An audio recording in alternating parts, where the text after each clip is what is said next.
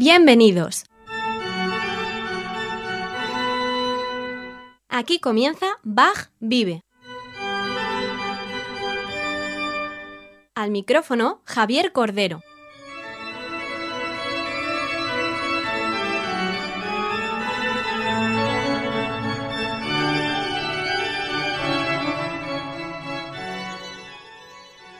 ¿Eres adicto a la música barroca?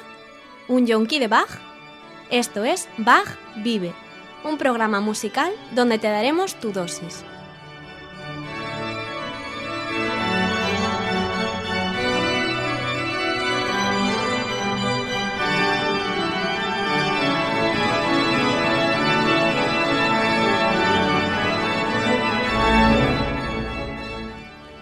Muy buenas adictos. Comienza Bach Vive. Su nombre, George Friedrich Händel. Händel tenía 22 años cuando escribe una de las obras más asombrosas del barroco musical, una pequeña joya compositiva que lleva por título Dicit Dominus, dijo el Señor. Con una duración de aproximadamente media hora y con una audacia compositiva, una visión dramática y una calidad virtuosística capaz de sorprender en cada uno de los nueve movimientos que la conforman. Händel a sus 22 años y en su tercera composición había hecho historia. Se había convertido en un genio, genio que se sentará a la derecha de Bach.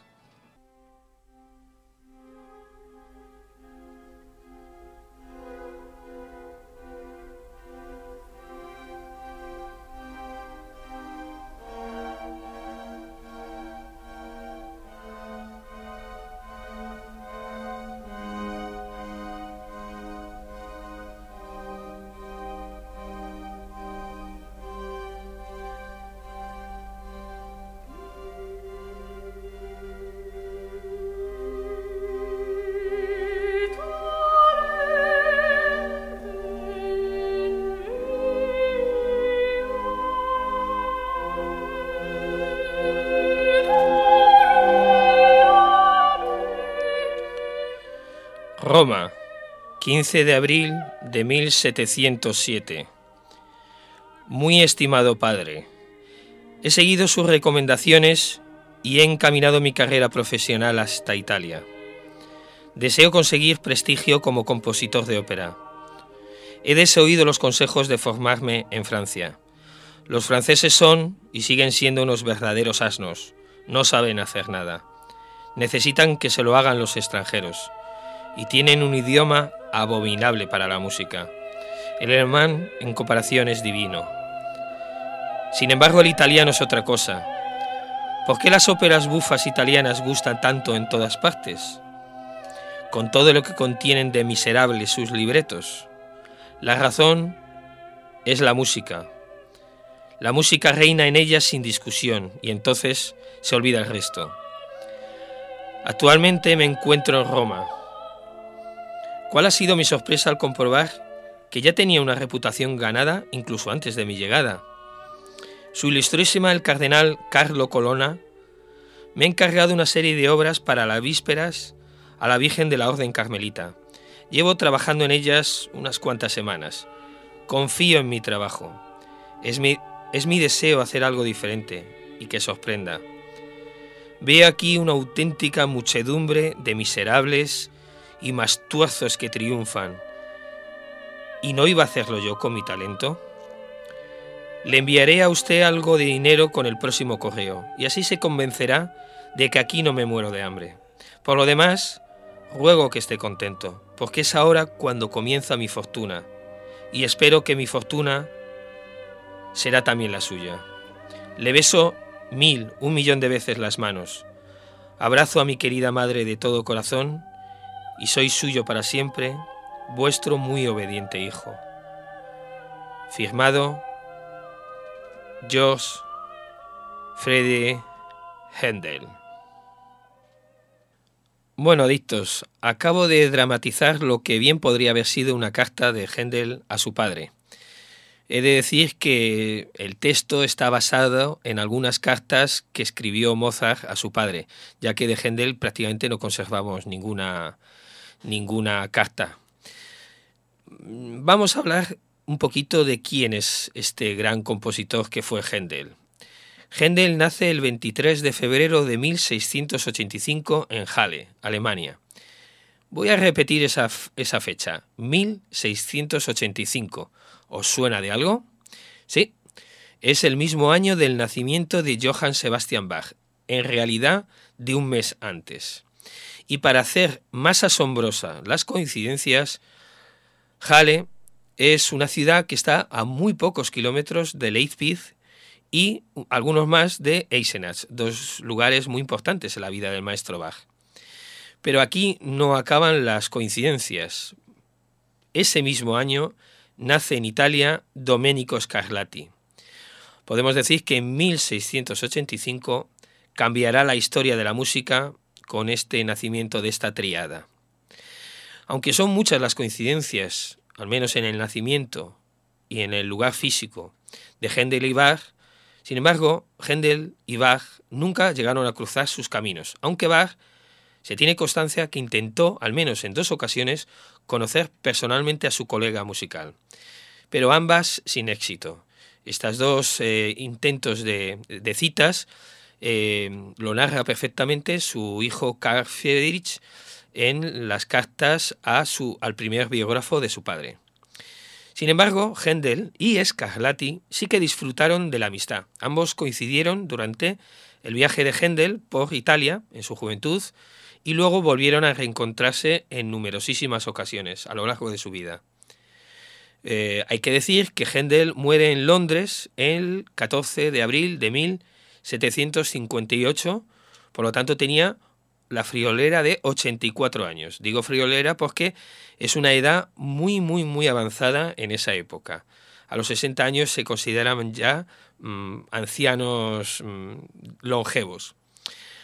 Eh, es sin ningún tipo de duda considerado uno de los mayores compositores de la música barroca y uno de los más influyentes compositores de la música occidental y universal.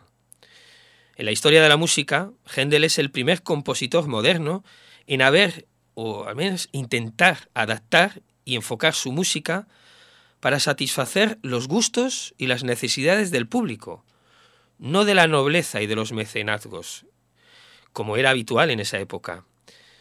El, el, otro compositor de esa época que también intentó romper con esa tradición de que los músicos eran artesanos, eh, siervos de, los reyes y de los aristócratas, fue Mozart. Händel mm, se puede considerar el sucesor y continuador de Henry Purcell, Purcell fue, eh, y se le ha considerado siempre, el mayor compositor de la música inglesa. Y después de Händel, bueno, pues se creó toda una leyenda musical en Inglaterra. También es considerado el más grande dentro del ámbito de los géneros de la ópera seria italiana, no bufa, como hemos descrito antes en la carta, y principalmente del oratorio, que es posiblemente las, las composiciones que más fama le dieron en su momento y actualmente por lo que más se conoce. Y es el primer gran maestro de la música basada en la técnica de la homofonía. Como he dicho en los otros dos capítulos, intentaré que este podcast sea lo más didáctico posible. Entonces, voy a intentar explicaros lo que es la homofonía. La homofonía es una composición musical que utiliza una sola melodía, solo una, pero interpretada por dos o más voces, cantando al unísono, o sea, a la vez. Pero cada voz tiene una distancia de al menos una octava. Voy a poner un ejemplo de, este, de esta homofonía y voy a poner un ejemplo de un compositor también inglés, Thomas Tallis, Tallis que fue un compositor inglés de música principalmente sacra y considerado uno de los más importantes del siglo XVI. Bien, pues oigamos la eh, composición cortita de dos minutos titulada If You Love Me. Parece una, el título de una canción de los Beatles, ¿verdad? Si me amáis.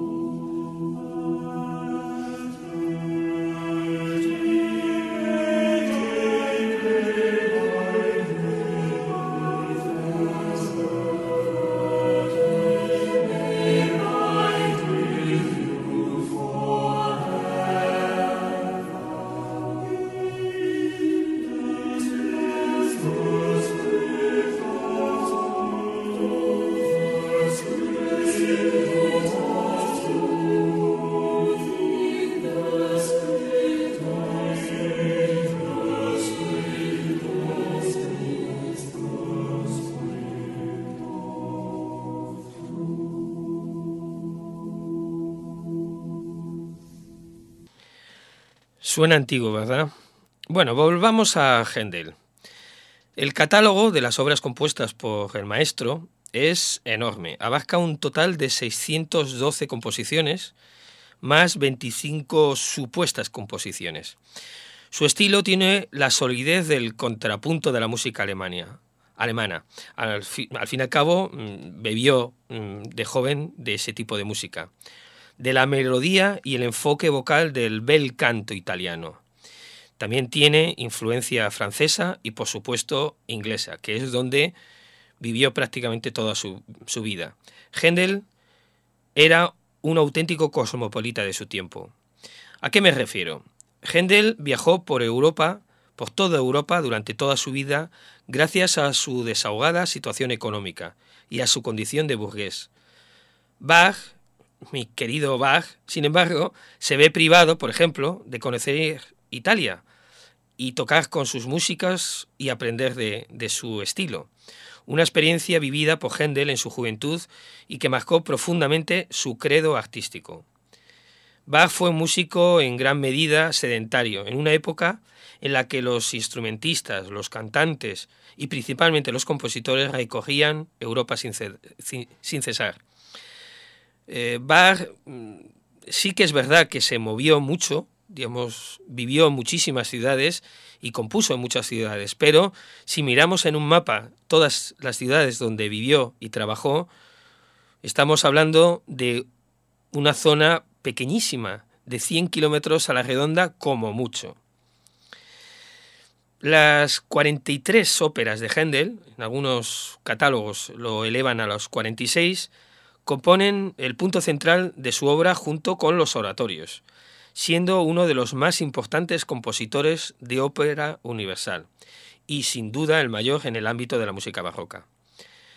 Podemos decir que Händel conoció el éxito en vida y mm, esto en pocas mm, situaciones se dio. Eh, Haydn también eh, conoció un gran éxito y un gran reconocimiento principalmente. Händel, aparte del éxito, tuvo grandes ganancias económicas. También es verdad que grandes pérdidas, pero eso hablaremos en otros capítulos. ¿Qué es lo que decían sus contemporáneos de él? Por ejemplo, del grande de los grandes, Ludwig van Beethoven, en 1824 dijo de él, Händel es el compositor más grande que ha existido jamás me descubro ante él y me arrodillaría ante su tumba. Como siempre, pasional este, este hombre. ¿Qué dijo Haydn? Es el maestro de todos nosotros. ¿Y qué dijo su contemporáneo Wolfgang Amadeus Mozart? Händel entiende el efecto mejor que todos nosotros. Cuando quiere, golpea como un rayo.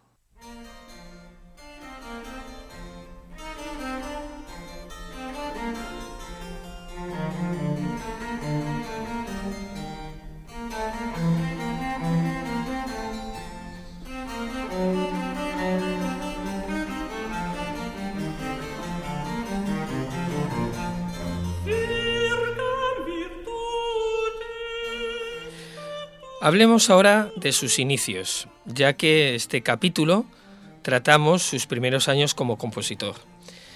Ya hemos dicho antes que nació en la ciudad de Halle, es una ciudad ubicada en el centro oeste de la actual Alemania. Su padre era barbero y cirujano, es sorprendente, ¿verdad? Pero era una persona de prestigio en su ciudad y había decidido que su hijo fuera abogado. Imaginaros si hubiera seguido sus premisas lo que hubiera perdido la, música de la historia. Pero el papá, el padre, cuando observó el interés que tenía Haydn por la música, que parece ser que estudiaba y practicaba en secreto, cambió de idea y se mostró dispuesto a pagarle los estudios de música a su, a su hijo. De esta forma, Händel se convirtió en un alumno aventajado del principal organista de Halle, Friedrich Wilhelm Zachau. Este hombre le, enseñó a tocar el órgano, el clave y el oboe. Y era tal su habilidad mm, de intérprete que a la edad de 17 años lo nombraron organista de la catedral calvinista, de esa ciudad. Pero al cabo de un año sentía tal pasión por la música que convenció a su padre y Händel viajó hasta Hamburgo, considerado, considerado en esa época como una de las grandes metrópolis de Europa. Händel fue admitido como intérprete de violín y del clave en la famosísima orquesta de la ópera de Hamburgo. Se tiene constancia que con 19 años compone su primera obra documentada, que no fue otra que una pasión, la pasión según San Juan, estrenada en Hamburgo en 1704. Hay algunos escritores que ponen en duda eh, que esta obra eh, fuera de Händel, pero la mayoría eh, afirman lo contrario. Es una obra breve porque, digamos, para lo que se solía, solía ser habitual en esa época, dura solo una hora y tiene una concepción musical sencilla que denota mucha juventud aunque es una obra plena de dramatismo y de una emotividad sorprendente. Sobre todo si pensamos que el autor es Händel. Recordad, solo contaba con 19 añitos. Al poco tiempo, un año después, en 1705, ya con 20 años, se estrenó en ese mismo lugar su primera ópera, titulada Almira, y parece ser que tuvo un gran éxito, las dos primeras obras de este compositor fue una pasión y una ópera, casi nada. Pero ahí no acaba la cosa. Un año después de este gran éxito, y con 21 años, Händel se marcha a Italia, porque insiste en su deseo de conseguir prestigio como compositor de ópera. Su primera parada fue en Florencia, aunque parece ser que no produjo ningún fruto pero en la primavera de 1707 viajó a Roma, donde disfrutó del mecenazgo tanto de la nobleza como del clero. Händel permanece en Roma mm, unos tres años hasta 1710 que parte ya otra vez a Inglaterra, otra vez no, por primera vez a Inglaterra con 25 años. En este periodo, en Italia, compuso dos óperas, dos oratorios y algunas pequeñas cantatas profanas. Pero aquí viene la parte importante que nos ocupa. En abril de 1707, prácticamente nada más llegar a Roma, compone esa pequeña joya musical, Dicit Dominus, que es la partitura autógrafa más antigua que sobrevive, que tenemos actualmente de Händel. La obra, Dicit Dominus, utiliza el texto del famosísimo e importante Salmo 109 del libro de los Salmos de la Biblia. ¿Por qué digo importantísimo? Bueno, a la hora de, elaborar este podcast eh, he leído sobre este salmo y me he alucinado con lo importante en, la religión católica que supuso, ya que creó los precedentes de lo que mm, posteriormente se consideró lo que es la Trinidad y parece ser que provocó una discusión que duró siglos y siglos eh, de diferentes partes de, de, la Iglesia sobre el papel del Dios justiciero, del Rey justiciero, y sobre todo principalmente de la relación que debió y se debía aplicar a Jesús frente a su Padre. La obra, Dicit Dominus, dijo el Señor, es una obra que debió estrenarse, al menos así se tiene documentación, en la iglesia de Santa María de, de Montesanto, en la famosa plaza Piazza del Popolo de Roma. son los que hayáis visitado Roma, es, una, una de las iglesias gemelas eh, que no son gemelas, que una tiene planta rectangular y la otra circular, que hay en esta famosa plaza. Bueno, son iglesias también muy famosas porque parece ser que se consideran pues eh, unas iglesias eh, que dan muy buena suerte a los artistas y músicos de toda la historia musical de Roma. Bueno, la obra, volviéndonos, que me voy, la obra fue escrita en un barroco, un estilo barroco, muy claro y convencional, entre comillas, y se anotó para cinco solistas vocales, coro, cuerda y bajo continuo. Hay que decir que eh, las obras eh, en esa época, principalmente por la por la poca disponibilidad que tenían los compositores y los directores de orquesta de utilizar eh, mucho, repertorio y muchos instrumentistas, eh, solo se mm, daban eh, instrucciones casi siempre de la cuerda y del bajo continuo, pero no porque quisieran que la interpretación fuera tan sencilla, casi casi de cámara, sino que lo que eh, habría, eh, digamos, cada, dejaba que cada director completara la, plantilla con los instrumentos que, tuviera a su disposición a la hora de la interpretación. Es muy probable que en este caso los oboes cubrieran las voces agudas y que el fagot y un clave o un órgano completaran el bajo continuo. La obra tiene ocho movimientos, aunque algunos directores dividen el movimiento número 7 en dos partes, por lo diferente de su, de su estilo, por lo que esos directores eh, lo graban en nueve movimientos. Pues vamos a oír eh, todos estos ocho o nueve movimientos de esta pequeña obra maestra de Händel, titulado Dicit Dominus. Vamos a desgranar eh, todos los movimientos. Vamos a ver, el primero.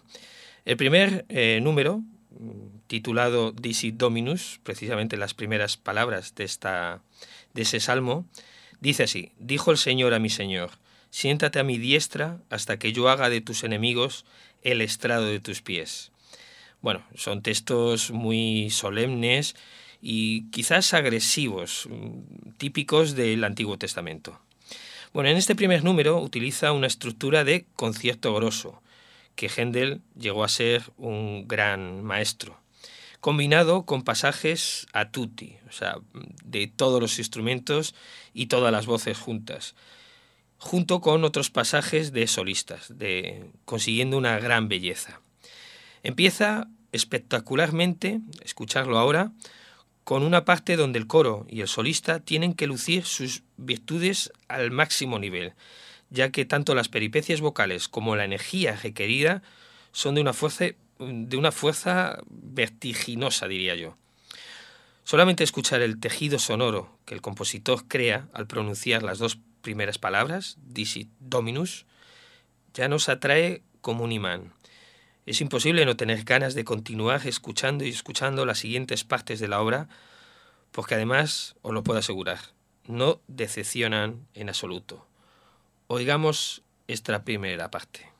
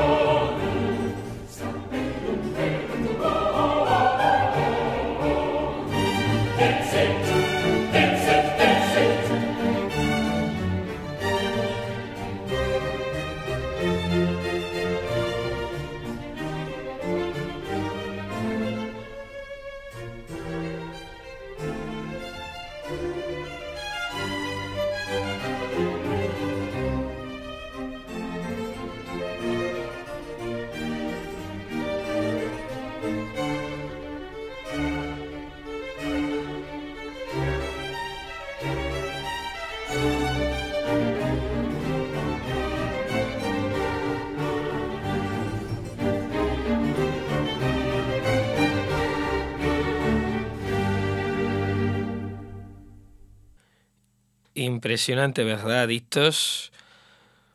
Os recuerdo a todos los oyentes que estáis escuchando Bach Vive, un programa musical donde damos la dosis necesarias a aquellos yonkis de la música barroca que quieran acercar sus orejas. En este primer movimiento de la obra Dicit Dominus de Händel, habéis oído algún fragmento musical que no sé si os ha recordado, particularmente a mí muchísimo, a el fragmento, a la pieza del Aleluya del Mesías, obra que compuso Händel muchísimos años después. Ahora vamos a oír unidas dos áreas de una enorme belleza y de un alto nivel virtuosístico. Eh, hay que decir que esta obra es muy exigente para los, los eh, vocales y los instrumentistas, algo digno de mención para un compositor que tan solo contaba con 21 años y muy poca experiencia compositiva. Os invito a disfrutar de estas dos maravillosas áreas, la primera para contralto solista y la segunda para soprano.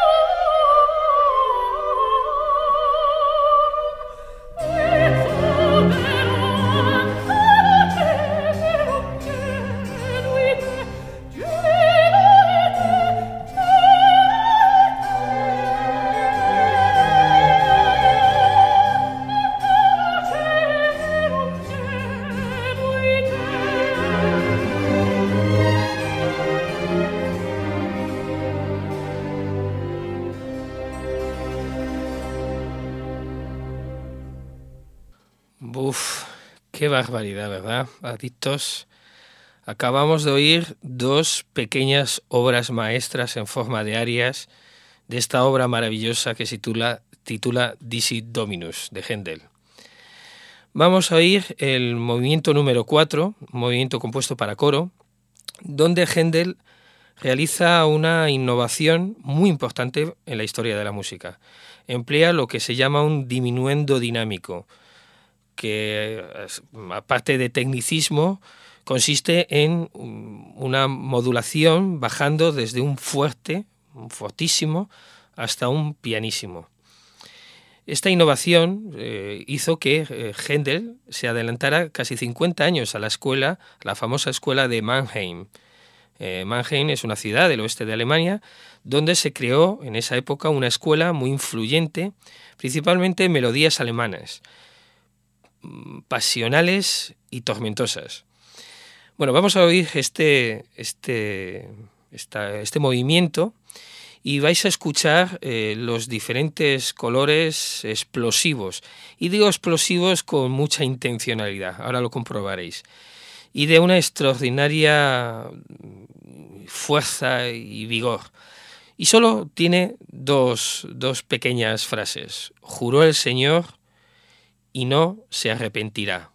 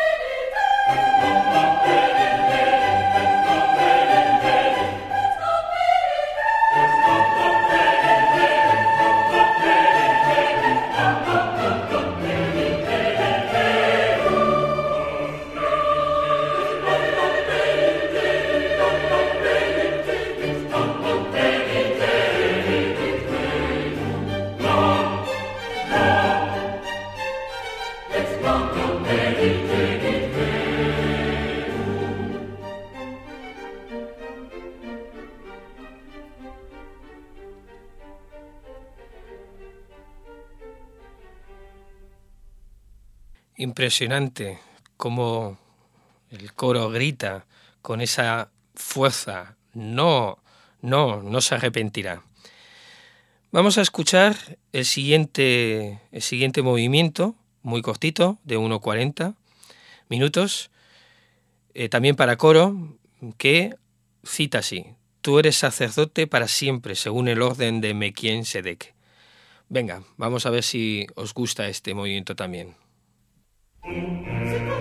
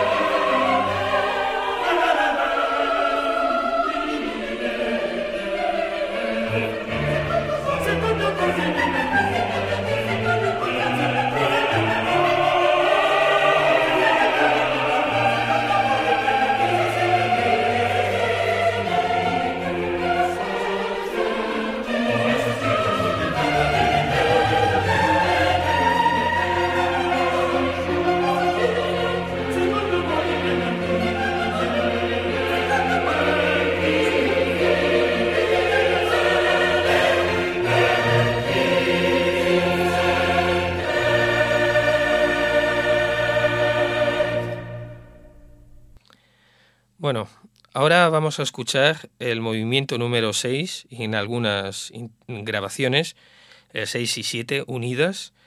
El Señor a tu mano derecha y Él juzgará a las naciones. Son dos movimientos de, de una fuerza también increíble y que demuestra la habilidad que tenía este muchacho para manejar temas y combinarlos de una forma contrapuntísticas. Disfrutarlo.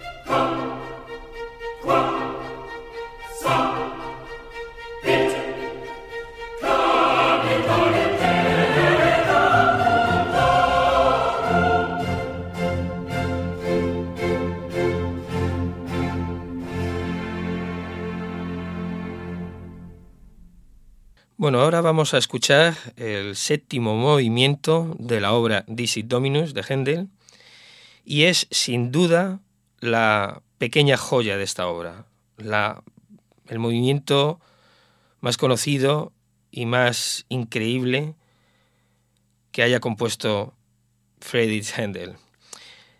Se titula Beberá del arroyo en el camino, de torrente in via vivet, y es de una intimidad increíble. Combina el dúo de las dos sopranos solistas que intervienen con el tutti de todos los hombres del coro masculino y una orquestación maravillosa. De Torrente in Via Vivet es una de las páginas mejor escritas de la historia de la música.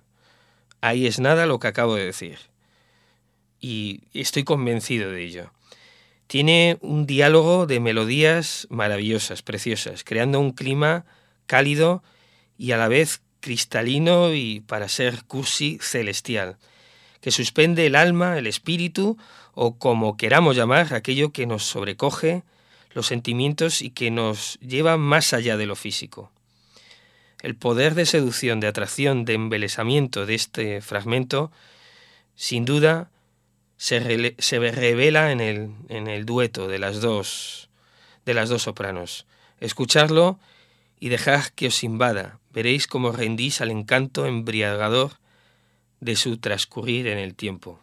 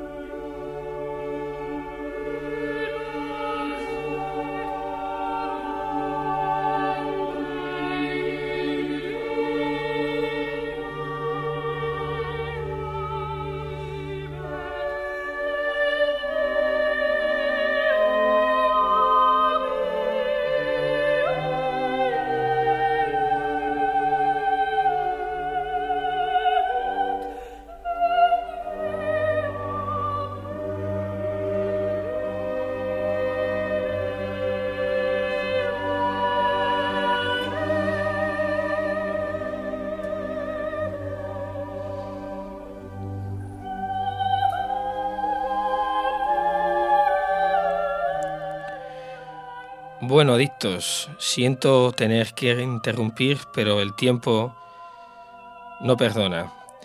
Hemos llegado al final del programa y espero que hayáis disfrutado del mismo modo que lo he hecho yo realizándolo. Hemos dejado de escuchar el coro final de la obra titulado Gloria al Padre y al Hijo al Espíritu Santo. Y lo hemos escuchado en una versión de el coro de Monteverdi y de Sir John Elliot Gardiner. Ya sabéis, esto es Bach Vive, programa dirigido por Javier Cordero, aquí vuestro humilde servidor y compañero de terapia, donde podéis escucharme a través de las ondas en Radio Turia de la FM, en las plataformas Evox y Spreaker y próximamente en la sección de podcast de iTunes y en Facebook. Sabéis que podéis consultar toda la música que hemos escuchado en los resúmenes de cada podcast. Me despido de todos vosotros hasta el próximo programa y como ya os comenté, os ofreceré alguna curiosidad, alguna cita o alguna anécdota. La de esta semana es una cita del Quijote de Cervantes. Decía Sancho, donde música hubiere, mala cosa no existiere.